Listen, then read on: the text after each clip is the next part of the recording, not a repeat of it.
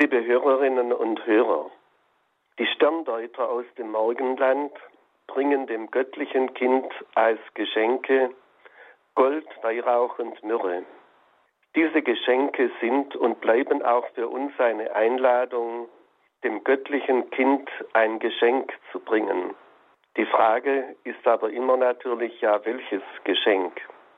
Ich möchte Ihnen dazu heute eine Geschichte erzählen. In einer Gemeinde sollte wie jedes Jahr am heiligen Abend ein Krippenspiel stattfinden. Diesmal hatten junge Leute das Krippenspiel selber geschrieben und sie hatten wirklich an alles gedacht. Sogar an Ochs und Esel, ja sogar an das Stroh für die Krippe. Bei der Generalprobe, bei der ja oft vieles schief geht, ging tatsächlich auch vieles schief. Kaum einer der Spieler hatte seinen Text im Kopf eine Kulisse war noch gar nicht fertig. Und was das Schlimmste war, die drei Könige hatte man schlichtweg vergessen. Aus unerfindlichen Gründen hatte man diese so wichtigen Rollen einfach nicht besetzt. Da man die drei Könige aber für unentbehrlich hielt, schlug jemand vor, in der Gemeinde rumzufragen, wer spontan denn bereit wäre, einen König zu machen. Er müsse jetzt keinen Text mehr auswendig lernen, es würde genügen, wenn er als König ein Geschenk mitbrächte und es an der Krippe ablegte. Gesagt, getan. Und so war es wieder einmal ganz plötzlich Weihnachten geworden und der heilige Abend stand auf dem Programm. Die Kirche war rappelvoll, die Leute gespannt und die Schauspieler aufgeregt. Das Krippenspiel begann und es begann gut. Alles lief wunderbar. Niemand blieb hängen, und wenn doch mal einer ins Stolpern kam, war es genau an der richtigen Stelle und hat zur Weihnachtsgeschichte wunderbar gepasst. Ja, und dann kam die letzte Szene. Der Auftritt der drei Könige, die in letzter Minute zu dieser Ehre gekommen waren. Ungeprobt sozusagen traten sie auf, ganz live, wie es eben ist im Leben. Der erste König war ein Mann, Mitte 40 vielleicht, vielleicht auch schon älter. Er hatte eine Krücke dabei, brauchte sie aber offenbar nicht. Alle schauten gespannt und spitzten die Ohren, als er die Krücke vor der Krippe ablegte und sagte, ich hatte in diesem Jahr einen Autounfall.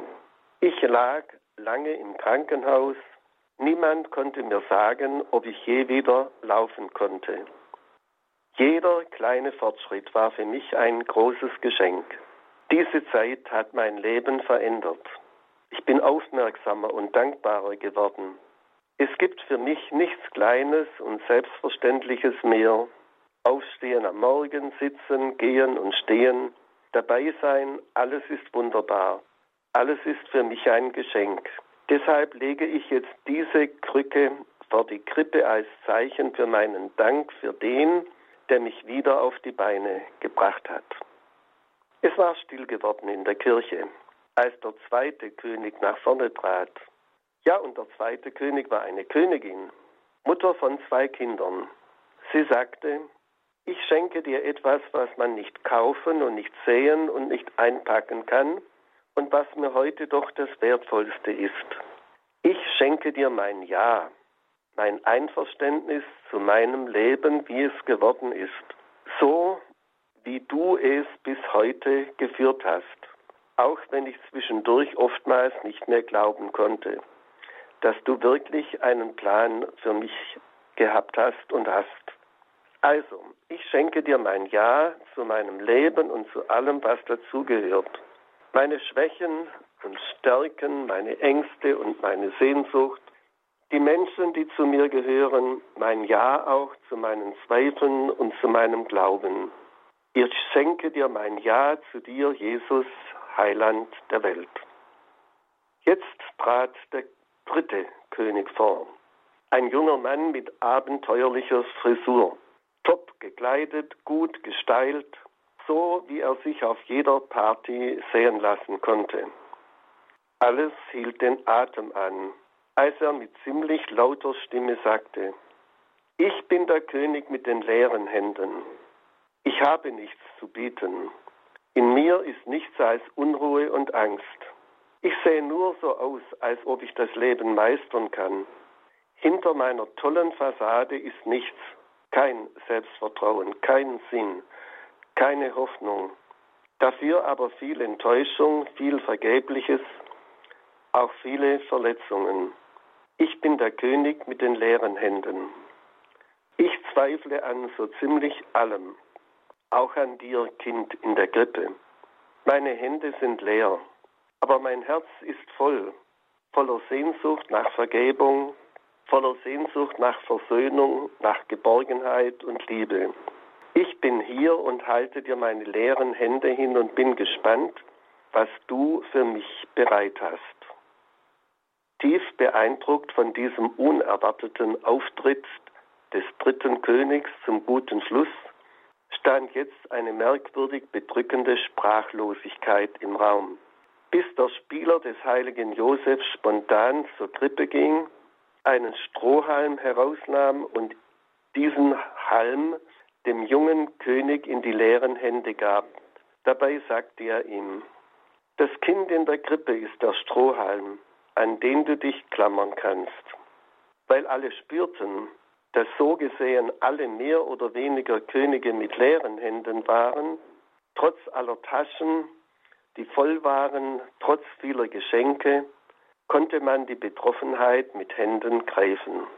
Und so kam es, dass am Ende alle Leute in der Kirche nach vorn zur Krippe gingen und sich einen Strohhalm mitnahmen. Liebe Hörerinnen und Hörer, ich brauche dieser Geschichte nicht mehr viel hinzuzufügen. Nur die Einladung, dass auch wir den Mut haben, dem göttlichen Kind alles zu bringen, was unser Leben ausmacht. Überstandene schwere Stunden wie der erste König.